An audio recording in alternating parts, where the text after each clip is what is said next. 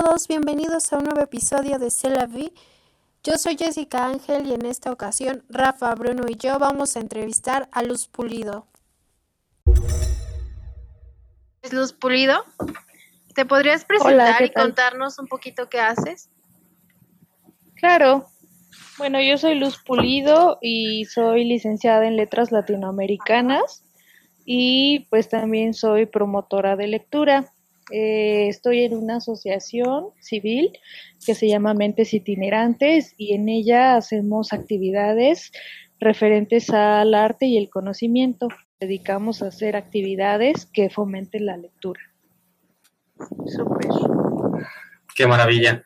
Sí, eso es muy padre. ¿Y ustedes por qué creen que los mexicanos no leen o no les gusta leer? Bueno, no solo los mexicanos, este fenómeno se da en varios países. Ajá, Luz, adelante. Bueno, pues creo que tiene que ver con varios aspectos. En el caso concreto de México, tiene que ver un poco pues con la cultura. de pronto, bueno, sí, tenemos esta idea de que los mexicanos no leen, pero la verdad es que muchas personas leen cosas, pero que quizá no sea eh, estrictamente en el sentido que, nosotros entendemos literatura, ¿no? Porque hay gente que lee el periódico, eh, hay gente que lee estas revistas de chismes, ¿no? Eh, gente que lee, bueno, por ejemplo, ahora ya con las redes sociales, pues hay gente que, que lee tweets o que lee publicaciones en Facebook, ¿no? Que, bueno, ya son como textos muy, muy pequeños o muy concretos, y no tienen la extensión, por ejemplo, que podrá tener una novela clásica o cosas así. Entonces, de pronto se tiene mucho esa idea, pues, de que la gente no lee, pero más bien creo que eh, habría que especificar que no lee quizá lo que nosotros podríamos considerar literatura o lo que leyera, pero la gente yo creo que sí lee, ¿no? Otras cosas quizá, pero sí lee.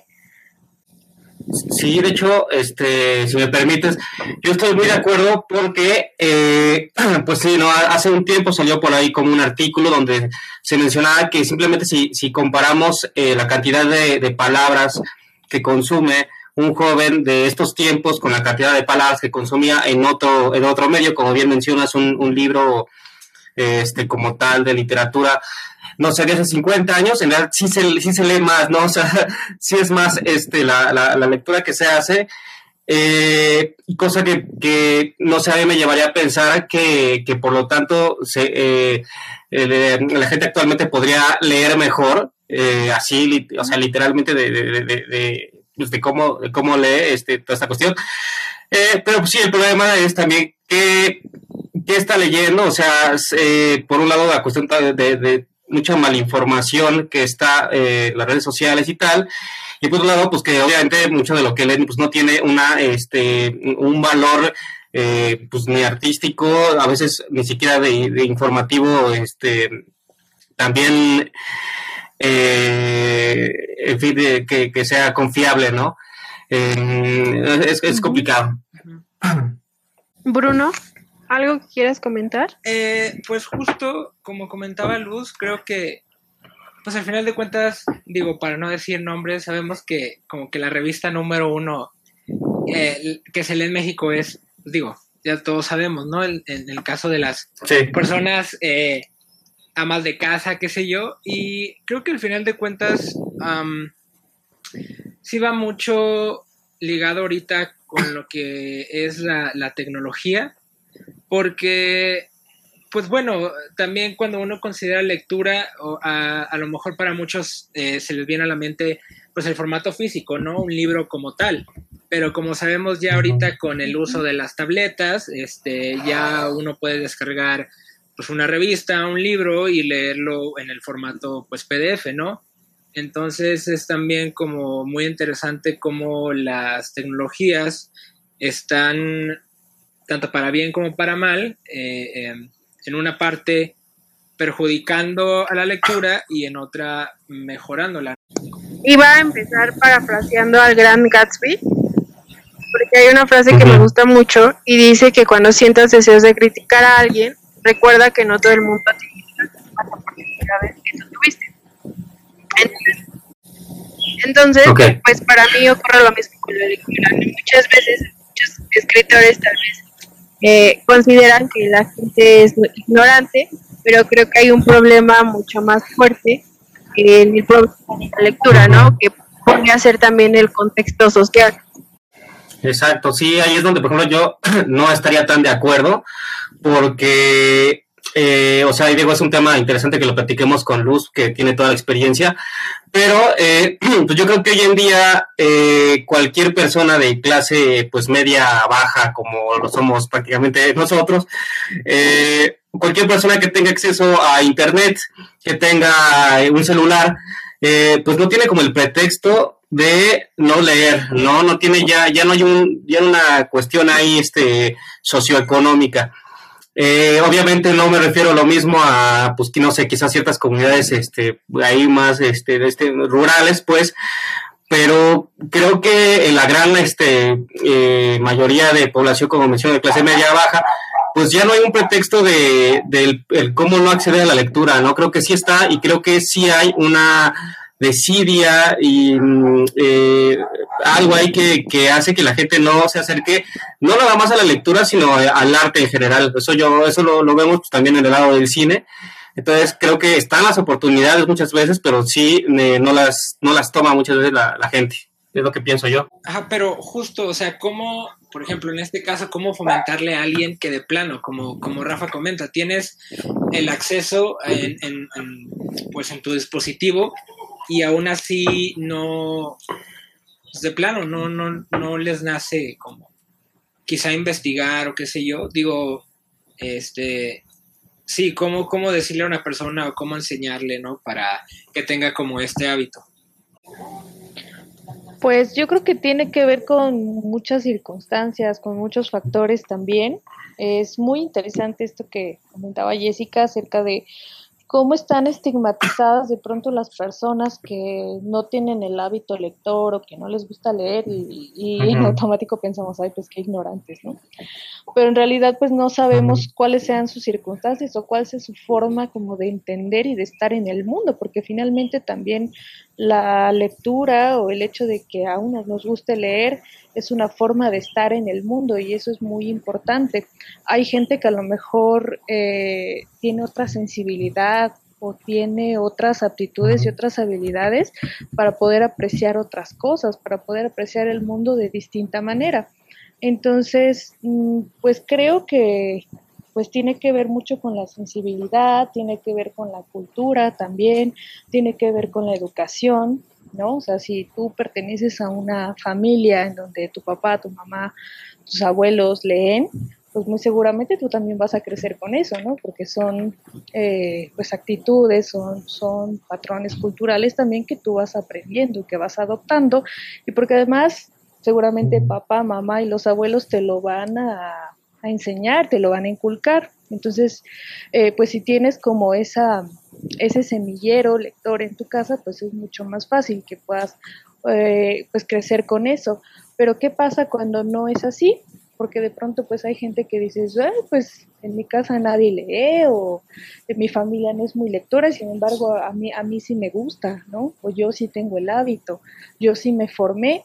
Entonces ahí, por ejemplo, tiene mucho que ver, yo me he podido dar cuenta, pues que tiene que, tiene relación con esta sensibilidad, eh, no se me ocurre llamarlo de otra forma, que pues finalmente leer un libro, eh, aprender a través de los libros, pues es una forma también de entender, de conocer, de estar y es eh, un medio pues que a muchas, a muchas personas les funciona y les gusta. ¿No? A lo mejor a, mucha gente, como por ahí, no, no, me acuerdo quién lo decía, que pasa lo mismo con el cine. ¿no? Efectivamente, a lo mejor hay personas a las que no les gusta leer para nada, pero a lo mejor les encanta el cine. Y también es una forma de entender y de acercarse al mundo.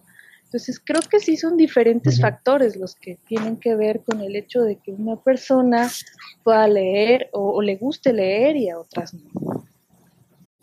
Yo tengo una duda para Luz, eh, que es eh, desde tu experiencia, de donde lo ves, eh, ¿qué tanto crees que el gobierno como tal, eh, pues realmente fomenta la lectura en los niños, ¿no? Obviamente hablo a nivel, este, pues sí, desde primaria y secundaria.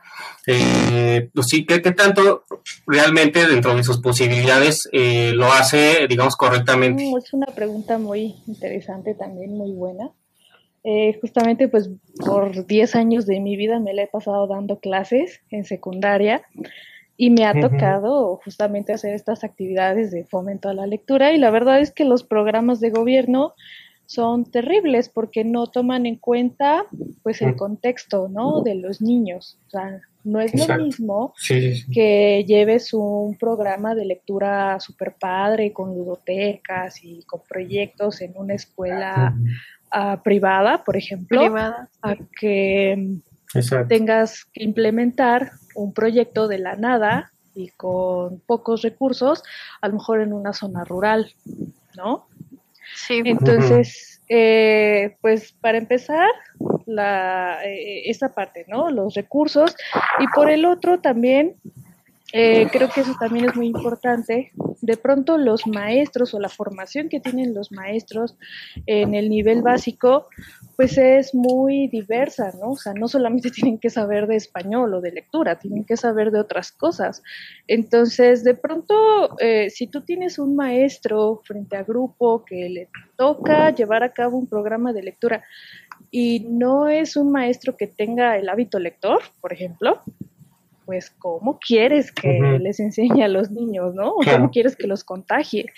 Entonces, por ejemplo, en ese aspecto sí, sería interesante, eh, pues dividir esos, digamos, eh, proyectos, ¿no? O sea, si vas a implementar un proyecto de lectura, pues recurre a los especialistas, ¿no? A gente que, que se formó en, en literatura y que le gusta y que pueda tener las habilidades para poder contagiar a, los niños, ¿no? Porque también muchas veces los niños empiezan a leer por contagio, ¿no? A mí me ha pasado de que de pronto les lees cosas muy padres y se quedan picados y entonces ya con eso la hiciste. O sea, si logras que a un niño le, le llame la atención, aunque sea un cuentito o una, un textito, y sigues por ahí, por ese camino, eh, también, ¿no? Ya, ya la hiciste y de pronto también eh, uno piensa que los niños tienen que leer eh, como los clásicos de la literatura, ¿no? Sí, ves los libros de texto y tienen eh, fragmentos del Miocid, que es un texto... Ah, sí, no, el Miocid. o el Quijote, ¿no? Pero en el español antiguo, que no le entiendes nada, ¿no? Sí, sí, sí, Entonces, como raro vas a hacer que el niño o que el adolescente, que es peor, ¿no? El adolescente es más quisquilloso todavía. Ajá. O sea, ¿cómo vas a, lograr que el niño, que el adolescente realmente como, eh, surja en él el, gusto por la lectura? O sea, no. Si al niño le gusta leer o si al adolescente le... Obviamente les llaman la atención las cosas que tienen que ver con su contexto, con sus sentimientos, con su vida. Entonces, eh, por ejemplo, en ese sentido, pues muchas personas que se dedican justamente a, a, la escritura para niños, para jóvenes, entienden muy bien cuáles son esas necesidades y se dedican a escribir eh, por eso y para ellos, que ese también es otro punto importante, porque de pronto uno dice, bueno, que los niños y que los jóvenes lean, pero también qué les estamos escribiendo, qué se les está escribiendo, ¿no? Sí, claro. Sí, sí, sí. Eh, bueno, yo tengo otra pregunta en torno, justo ahorita que hablabas de estos libros ¿no? clásicos. Ella, ¿cómo crear o sí, eh, más que nada la lectura crítica, porque muchas veces decimos, o bueno, las personas dicen, yo leo, ¿no? Pero para muchos leer es, lees el párrafo y hasta ahí. Pero hay otras personas que dicen, yo leo, o sea, leo el párrafo, analizo y ya doy mi propio punto de vista. Entonces, o sea, ¿cómo logramos eso, la, la, la conciencia crítica, por así decirlo? Sí, porque si me permites como nada complementar la pregunta de Bruno, es muy curioso también ese caso que es también de alguna forma un estereotipo opuesto, digamos que es el, pueblo opuesto, de gente que dice es que yo leo tres libros al mes, este, ¿no? Y 30, este, o sea, hay otra gente que dice que leo 30 libros al año, pero, pero si no se tiene, como dice Bruno, también esa, esa cultura de ser realmente crítico y, ajá, de comprensión, pues tampoco tiene validez porque es lo que dices, nada más estás pasando tus ojos entre las, entre las palabras y tampoco se trata de eso. Claro. Eh, sí, también es muy, muy interesante estas dudas que ustedes comentan. Se supone que por esas razones el, eh, los programas de lectura también tienen que llevar un acompañamiento. No nada más vas a poner al niño o al joven o a cualquier persona a leer así, a, dejarlo solo y no acompañarlo en el proceso. Eh, por eso, por ejemplo, el, el Estado tiene un proyecto que a mí me parece muy bueno, que es el de salas de lectura, en el que forma a personas, ahí puede entrar cualquiera, entonces eh, ahí te enseñan eh, técnicas y actividades que puedas llevar a cabo para hacer una sala de lectura. Y ahí justamente lo que hacen es eh, forman lectores eh, de diferentes edades, pero les dan un acompañamiento. ¿no? Entonces es importante como reunirse, hacer cafés literarios o hacer este, charlas, ¿no? O hacer talleres para que sepas. Círculos de lectura. Círculos de lectura también. Lo que te iba a decir, círculos de lectura. Para que tú como mediador o tú como cabeza del proyecto veas cuáles son los avances que estás teniendo con tu grupo, pero también para que la gente que está leyendo se sienta acompañada, ¿no? Porque eso también es, es eh, creo que es un punto pues importante. A lo mejor para algunos no es necesario discutir o comentar lo que, lo que han aprendido, porque al final uno cuando lee, pues algo te deja, ¿no? O quieres comentar, quieres expresar qué es lo que pasó por tu mente cuando leíste tal o cual cosa. Y entonces lo que hacen estas actividades de los círculos de lectura, eh, eh, los talleres y todo esto, pues es justamente el hecho de que las personas se reúnan y comenten. Pero acá creo que lo importante para lograr realmente una lectura crítica, pues es que el, mediador o la persona que esté a la cabeza del proyecto, eh, pues tenga obviamente la capacidad y las herramientas necesarias para poder hacer conscientes a sus lectores pues de, qué están leyendo, ¿no? Que ellos empiecen también a cuestionarse eh, eh, cuáles son los puntos del texto, de la lectura o del autor, que, se están planteando y por qué son necesarios o por qué, por qué les están causando conflicto. De pronto uno piensa que la lectura solamente te, te deja cosas, un aspecto pasivo, recibes y recibes, pero pues no, también el, el, lector es una parte activa, ¿no? Porque el lector de pronto puede tener dudas, puede querer confrontar al autor, ¿no? También con los personajes o con ideas, o con argumentos que estén ahí en el texto y pues esos justamente son los, los aspectos que ya te van marcando pues, que estás, estás siendo un lector activo, no solamente estás recibiendo. Entonces, a poder lograr una lectura crítica, ¿no? También. ¿Tú crees que la, lectura es para todos? Eh, o, o, sea, digo, lo platicamos más o menos al inicio, pero pues puede que haya gente que de plano, eh, pues sí, nada, absolutamente nada de lectura le, digamos que le satisfaga, ¿no? Y, y, quizá, bueno, se encuentre quizá en cuestiones más visuales o más, eh, incluso pues, artes plásticas o qué sé yo, pues hay una forma de, de desahogarse, pero pues sí, eh, sí, es para todos o no es para toda la lectura, ¿cómo lo ves tú? Ok. Eh, te decía que esto me recuerda una, un, un término que ocupa Nietzsche que habla de la aristocracia de la educación. Y Nietzsche dice que, bueno, la educación no es para todos. No porque mm, no todo el mundo tenga acceso a ella, sino porque no todo mundo tiene como la sensibilidad para aprender, ¿no? Algo así. Exacto. Y creo que con la lectura pasa un poco lo mismo. Eh, no es que de plano haya personas que no tengan como los medios necesarios para poder leer, ¿no? Sino más bien, sí creo que hay gente que a lo mejor tiene otras habilidades. No necesariamente que le esté negado, pero a lo mejor tiene otras habilidades y simplemente pues la habilidad de leer pues no está ¿no? En, su, en, en, las habilidades que tenga pero no por ello eh, hay que estigmatizar no claro no sí claro. porque eh, pues hay hay gente que pues a lo mejor no lee nada pero sabe muchas cosas acerca de otros aspectos de la vida no entonces, en ese sentido, eh, aún así, ¿no? La, la gente que, digo, porque me ha pasado como eh, enfrentarme con personas que sí de plano me dicen, no, es que yo no leo nada, no me gusta, sé que es importante, ¿no? Porque además tenemos como esa idea de que desde niños nos inculcan de, ah, sí, tienes que leer porque si lees te vas a ser más inteligente y vas a ser más culto y bueno, todas estas ideas que nos meten en la cabeza. Exacto. que, que pues no necesariamente tiene que ser de esa manera. Entonces, eh, pues hay personas que sí de pronto eh, saben, ¿no? Que a lo mejor es importante porque se los han dicho, porque han crecido con esa idea de que leer es importante, pero no se dan cuenta que a lo mejor hay otras formas también de leer, ¿no? Porque no solamente se lee el libro físico, no solamente se lee texto, eh, se lee el cine, se lee la pintura, ¿no? Se lee la música, eh, el mundo se lee de diferentes maneras y creo que eso ah, sería muy bueno sensibilizar a la gente, ¿no? De que no tiene que leer necesariamente eh, pues de esa forma en la que nos han enseñado tradicionalmente, ¿no? Ah, ya, ya, libro. Ya le viste al punto, qué hermoso lo que estás diciendo. Perdón, tenía que decirlo contigo.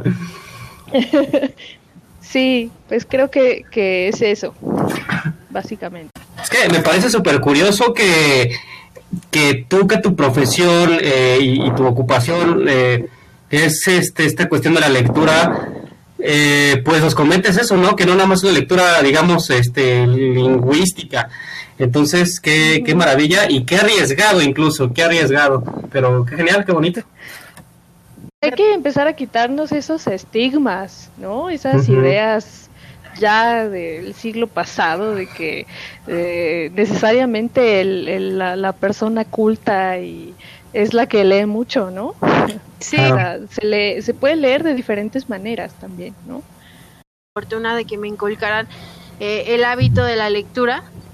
Eh, yo inicié a leer como muy chiquita también con estos libros de Harry Potter que a mí me encantaban y eso me abrió a, a buscar más libros, ¿no? No quedarme con eso y, y, a ir leyendo de otro tipo de, de literatura, pero también influyeron mis maestros. Bueno, al menos la, la maestra que yo recuerdo ahorita que me daba literatura, ella explicaba de una forma tan apasionada que yo cada vez que salía de sus clases decía yo quiero estudiar letras o quiero escribir. Pero cuando no pasa esto, ¿ustedes qué libros recomendarían para iniciar a leer, no? Yo siempre digo lo mismo, ¿no? O sea, no, no le recomendaría a alguien que, que, que me dice, ah, voy a empezar a, leer o esto, diciéndole que lea al Quijote, ¿no? Por ejemplo, o La Guiada. Yo lo que pienso, y de hecho, pues tiene que ver con lo que dijo Luz hace rato, que es pues saber cómo llegarles y saber un poco su contexto. Entonces, yo lo quería es, porque de hecho así lo un poco cuando recomiendo películas, es decirle qué te gusta, ¿no? Hasta ahorita qué te ha gustado. En el, si es un niño, es este que eh, hasta casi casi con es tu juguete favorito. Y si su juguete es un dinosaurio, le pones a leer algo sobre los dinosaurios. O sea, creo que hay tanta literatura y también tanto texto científico que vas a encontrar a fuerzas alguna novela eh, sobre algo de dinosaurios, digo, para poner un ejemplo, ¿no? Entonces, eh, creo que particularmente si son niños pequeños, eh, yo me mucho por ahí, por qué, te gusta, y te voy a empezar a hablar de, eso, obviamente buscando de lo, mejor que se pueda encontrar sobre ese tema, pero digo, yo me mucho como a la temática que le pueda interesar al niño. ¿Qué opinan ustedes? Ajá, igual, porque justo es. Imagínate que le gusten, o sea, que siempre esté fascinado con los dinosaurios y le pongas a leer, no sé. Pone que el Principito probablemente le guste, pero qué mejor con algo que ya esté familiarizado, con algo que siempre lo esté atrapando, al final de cuentas. Entonces, pues sí, justo preguntarle qué es lo que te gusta. Es como a todos, ¿no? Cuando nos preguntan a qué te quieres dedicar, o sea, pues lo mismo, ¿qué es lo que te gusta? Pues bueno, tengo este libro para ti o, ajá, exacto. Luz, yo tengo otra pregunta que igual es, es digamos que es polémica. Eh, y esto es referente a desde que llegué yo a la Ciudad de México, que me he topado con muchos libros piratas, o sea, con mucha piratería. ¿Tú justificas, o sea, tú crees que, por ejemplo, consideras que es válido que, pues una persona los compre eh, sabiendo que podría favorecer como los índices de lectura o, de plano este porque sabemos cómo está la economía. Al final de cuentas los, los dan en muy bajos costos. Entonces ya poniéndome como en los zapatos de, una persona diría eh, pues bueno compro este libro que es más barato al, original entre comillas.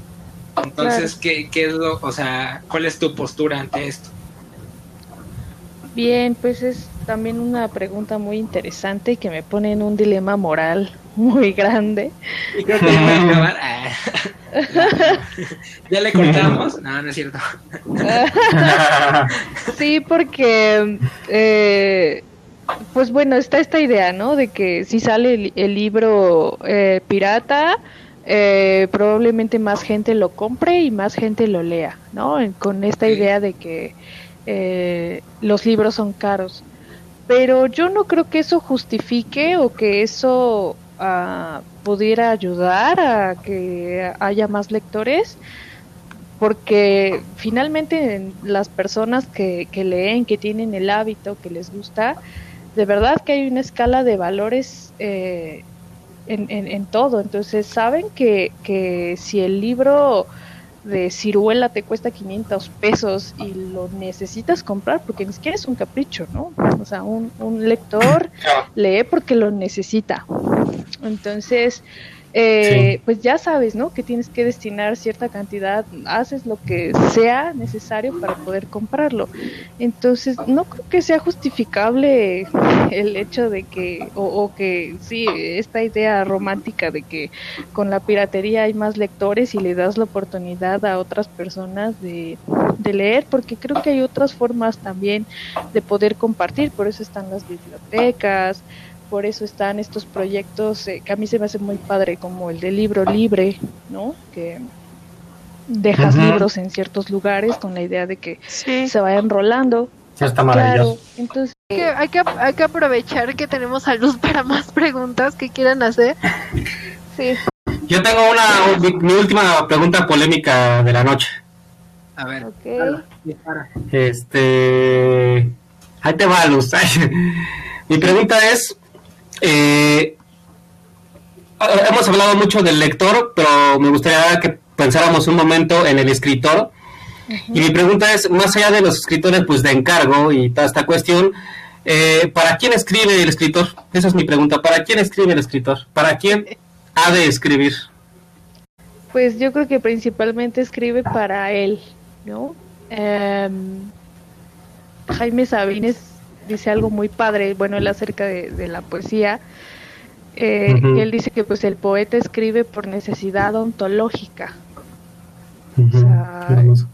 así es, ¿no? Entonces, generalmente cuando uno como escritor, o también escribo cuentos, y generalmente cuando tengo la necesidad de escribir algo es porque, ¿verdad? Hay, hay algo como en, en mi interior que me está pidiendo que, que lo saque, que lo escriba y más allá de que alguien me lea o no, para mí es importante eh, poder como demostrarme a mí misma que, que, puedo escribir eso que traigo en la cabeza de una forma bella, ¿no? Eso para mí es muy gratificante. Y pues creo que en general para los escritores también funciona de esa manera. Escriben en primera instancia para ellos. Porque es placentero, es una actividad. Eso, eso, eso también pasa en el cine, ¿no? Bueno, claro. yo como directora si a alguien le gusta, pues digo, ay, qué chido, pero uno se siente realizado con ver claro. su idea. Exacto, es que, es que yo considero, o sea, la parte polémica de la pregunta es que si, si lo hace para uno mismo, es curioso que se crean de repente estándares de, de, de, de qué es lo correcto, de cuál es la forma correcta de escribir, incluso se enseña a escribir, este digo, no me refiero al abecedario, sino se, se enseña eh, pues justamente literatura y todo esto. Eh, y, y, todo esto, ¿no? De que se le obliga quizá a alguien a, leer a alguien específicamente. Eh, toda esta cuestión que, que, es esta pelea entre la subjetividad y la objetividad en el arte, es como muy curioso, pero digo, yo, también estoy de acuerdo, que el escritor y el artista lo hacen en primera instancia para sí mismo. Así es. ¿Qué opinan los demás? ¿Qué opinas tú, Bruno? Ah, pues digo, no puedo agregar algo más porque es eso, yo justo igual cuando escribo, digo, aunque suene egoísta, no es como que diga, no, no me importa lo que vayan a opinar los demás, ¿no? Pero al final de cuentas sí es como una inquietud que yo tengo o algo que me dejó como, y como con, al final uno siempre se está cuestionando. Entonces yo cuando escribo es como tratar de conseguir una respuesta a esta pregunta que me hago.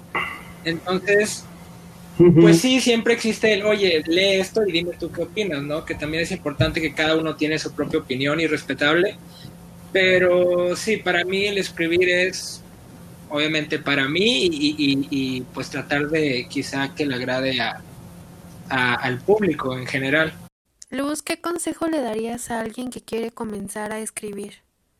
A escribir, pues por lo general cuando uno comienza a escribir siempre empieza con eh, cuestiones de su vida, ¿no? Es como una escritura muy autobiográfica y un primer ejercicio siempre, y es muy interesante, eh, es llevar un diario. A veces eh, se tiene esta idea de que tienes que escribir pues todos los días y no necesariamente o tampoco necesariamente tienes que poner en un diario algún acontecimiento que te haya sucedido, ¿no? Digamos en la vida real, pero a lo mejor si ese día algo, algún evento, algún suceso te hizo pensar, te hizo imaginar algo y es digno de escribirse, pues eh, se puede hacer un diario acerca de como de fantasías o de sueños. Ese también es otro ejercicio muy interesante, el ejercicio de los sueños que a veces uno sueña cosas muy extrañas o a veces eh, en este afán de querer eh, interpretar lo que soñaste, pues justamente el registrar el sueño puede ser también una herramienta y un ejercicio para que lo puedas hacer. Y pues claro está también para poder escribir hay que leer. Eso sí creo que es importante, ¿no? Totalmente, totalmente de acuerdo que se, bueno, muchas personas dicen que no hay escritores, ¿no? Que realmente hay lectores. Ah, sí, recuerdo mucho que en, un taller que de narrativa que tomé, el maestro nos decía que tuviéramos como mucho cuidado cuando leyéramos a, a algún autor en particular, porque por ejemplo, para poder identificar esos rasgos de escritura, así como por ejemplo García Márquez, ¿no? Que tiene como, eh, él es muy, muy, eh, eh, utiliza muchísimas metáforas siempre, ¿no? Es como su tropo favorito. Entonces, para poder reconocer en qué momentos meter esas metáforas o cómo están funcionando, no tienes que leer por leer, ¿no? Sino tienes que leer con mucho cuidado con todos tus sentidos y poner mucha atención en cómo está utilizando sus recursos. Entonces ahí ya cuando transformas tu lectura eh, placentera por una lectura analítica, eh, que debe ser muy cuidadosa, muy, eh, muy estudiada, pues ahí es cuando ya estás aprendiéndole, ¿no? A, los maestros cómo están usando el lenguaje y ahí pues, puedes, puedes checar cuáles son sus trucos, ¿no? Entonces ese también es un buen ejercicio. Sí, sí, sí. Totalmente de acuerdo. Totalmente de acuerdo. Sí, digo, yo nada más iba a mencionar que, por ejemplo, en los dos primeros ejercicios que mencionas, lo más interesante es que aparte tienen sus ventajas psicológicas, el estar expresándote y la cuestión de los sueños es maravilloso, porque además lo de los sueños tiene hasta una función también este de memoria muy interesante. Yo durante como cuatro días seguidos, o sea, fue poquísimo tiempo, pero hace como 10 años hice el ejercicio de escribir el sueño, los sueños, y te puedo decir que hasta la fecha me acuerdo de ellos. Entonces es un ejercicio de memoria muy interesante. Eh, y te iba a preguntar, o sea, ya pasamos, digo, pues igual porque seguimos con las preguntas, antes de que se acabe el audio, eh, ya por pura curiosidad, así como personal, eh, ¿cuáles son tus autores favoritos de, pues, de literatura particularmente? Pues mira, a mí me, me gusta mucho Rulfo, Juan Rulfo, bueno, pues por el lenguaje que utiliza y porque es eh, un autor como muy... Se puede leer desde una mirada antropológica. Yo también este, soy antropóloga, entonces leer sus cuentos, leer Pedro Páramo para mí es leer un diario de campo, ¿no? Entonces es, es muy interesante. Totalmente, se, se, siente. Sí, sí. Pues ese es uno. Y el otro creo que también es Julio Cortázar. Ay, Dios, no, dijiste mis, mis, favoritos también. Cortázar me gusta mucho. Bien. Mm, él más, más que en la parte del lenguaje, me gusta cómo va como eh, eh, armando las acciones. Eso me gusta mucho de él. Y tendría que decir también a Elena Garro. Me gusta mucho. Mm, fenomenal. Qué maravilla. Eh, Luz, si nos puedes dar tus redes sociales, dónde te pueden seguir o, qué correo, en caso de que alguien tenga alguna... Ajá, para contactar. Claro, pues en Facebook estoy como Luz Pulido. Este, también pueden seguir la página de la asociación en la que estoy, que es este, Talleres Mentes Itinerantes, y ahí pueden ver todas las actividades. Este, ahorita estamos con un círculo de lectura del Señor de los Anillos. Este, nos estamos reuniendo una vez al mes. Y en Twitter ah, estoy es en Toluca, chavos.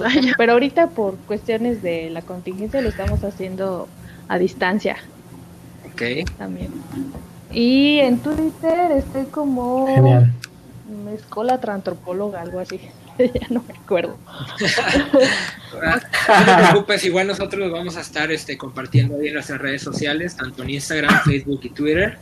Eh, igual, Rafa, eh, si nos puedes compartir tus redes sociales.